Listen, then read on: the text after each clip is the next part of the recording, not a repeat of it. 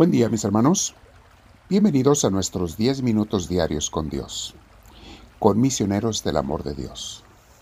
Que les digo, ojalá que no sean solo 10 minutos, que sea muchas veces más durante el día, que te acuerdas de Dios, que piensas en Él, que platicas y lo escuchas, que tu día entero transcurra en la presencia de Dios lo más que puedas. Bien, mis hermanos, siéntense en un lugar tranquilo, con la espalda recta, tus hombros y tu cuello relajados. Si puedes, cierra los ojos y vamos a respirar profundo. Tratando de llenarnos de Dios, prepárate para la paz, porque Dios es paz. Prepárate para el alivio y la tranquilidad, porque Dios da alivio y tranquilidad. Prepárate para llenarte de Dios. Por eso desde el principio comenzamos pidiendo a Dios que venga a nosotros. Espíritu Santo, quiero hacer esta oración y este tiempo y todo el día lo que haga que sea en tu presencia, bajo tu gracia, bajo tu bendición. Que todo, Señor, sea inspirado por ti, porque si es inspirado por ti, todo va a estar bien. Respiro profundo, te invito a ti, Señor, con mucha calma y tranquilidad Respiro profundo y en paz. Bendito seas, Señor. Mis hermanos, hoy vamos a meditar en un tema muy, muy importante, porque esto es crecimiento espiritual puro, es formación espiritual pura. Todos los temas llevan algo de crecimiento y de enseñanza, pero este de hoy, ojalá lo tomen muy en cuenta, muy en serio. Se llama Los tres beneficios de los sufrimientos. Aquí no voy a hacer distinción entre las palabras, la semántica de dolor y sufrimiento, como lo he explicado en otros cursos. Vamos a hablar en general, término genérico de sufrimientos, todo aquello que nos quita la paz, que nos quita la tranquilidad, que nos hace sufrir en diferentes formas. Se puede sufrir, mis hermanos, de dos formas, con Dios o sin Dios. ¿Quiénes sufren sin Dios? Bueno, los ateos. No solamente los ateos teóricos, intelectuales, que son aquellos que predican y dicen que en Dios no existe, sino también los ateos prácticos. ¿Quiénes son los ateos prácticos? Los que creen que Dios existe. Muchos se dicen cristianos, van algunos a iglesias, asisten a iglesias, pero viven sin Dios.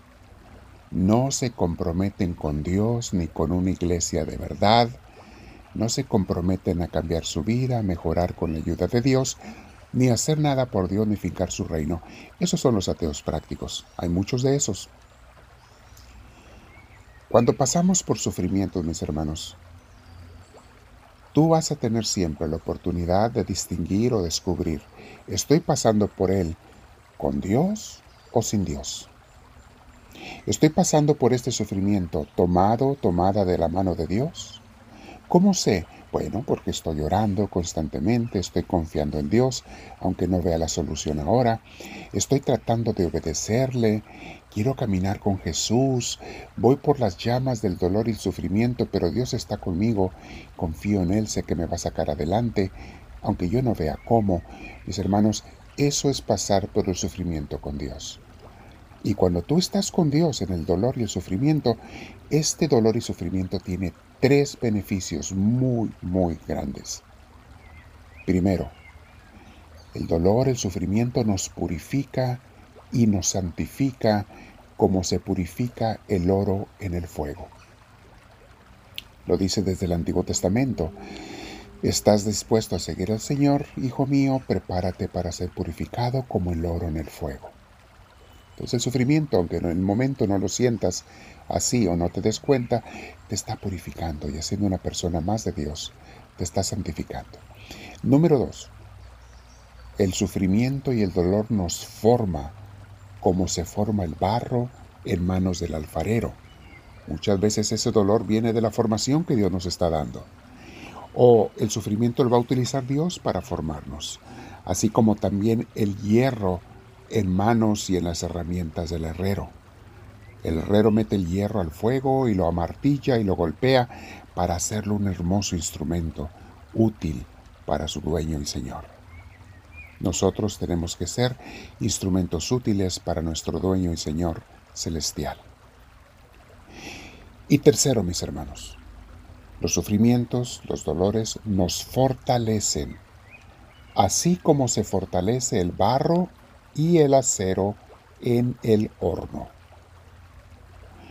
Tienen sus beneficios, mis hermanos, y los santos saben, saben sacarle provecho al dolor y al sufrimiento.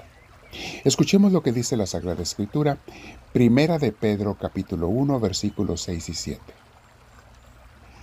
Las dificultades son para ustedes motivo de gran alegría.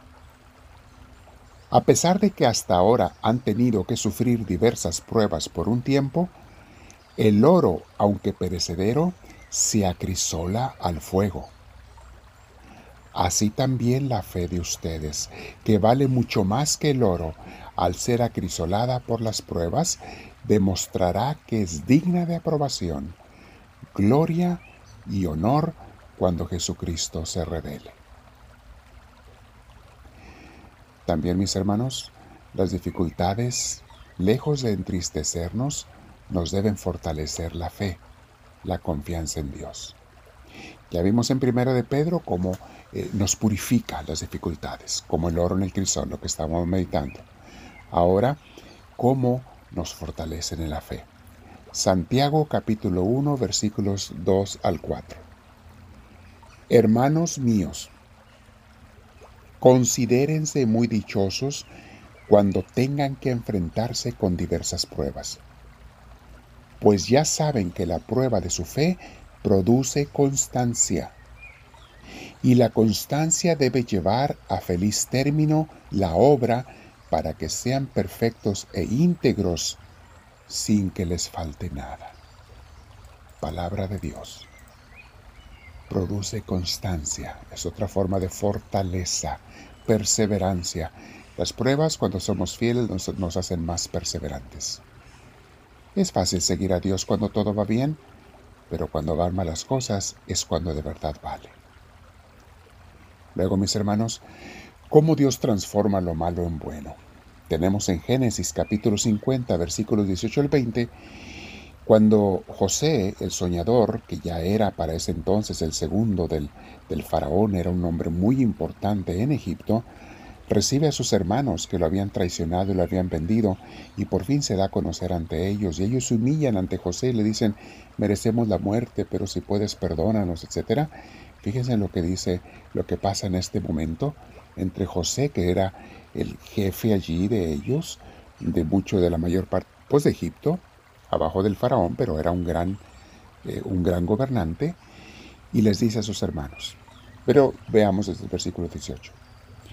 Luego sus hermanos se presentaron ante José, se inclinaron delante de él y le dijeron, Aquí nos tienes, somos tus esclavos. No tengan miedo, les contestó José ¿Puedo acaso tomar el lugar de Dios? Es verdad que ustedes pensaron hacerme mal, pero Dios transformó ese mal en bien para lograr lo que hoy estamos viendo, salvar la vida de mucha gente. Palabra de Dios. ¿Quién iba a pensar que ese venderlo como esclavo y quererlo matar vino a salvar al pueblo de Israel de morir de hambre? ¿Quién iba a pensar que esa muerte de Cristo en una cruz iba a darnos la salvación a todos?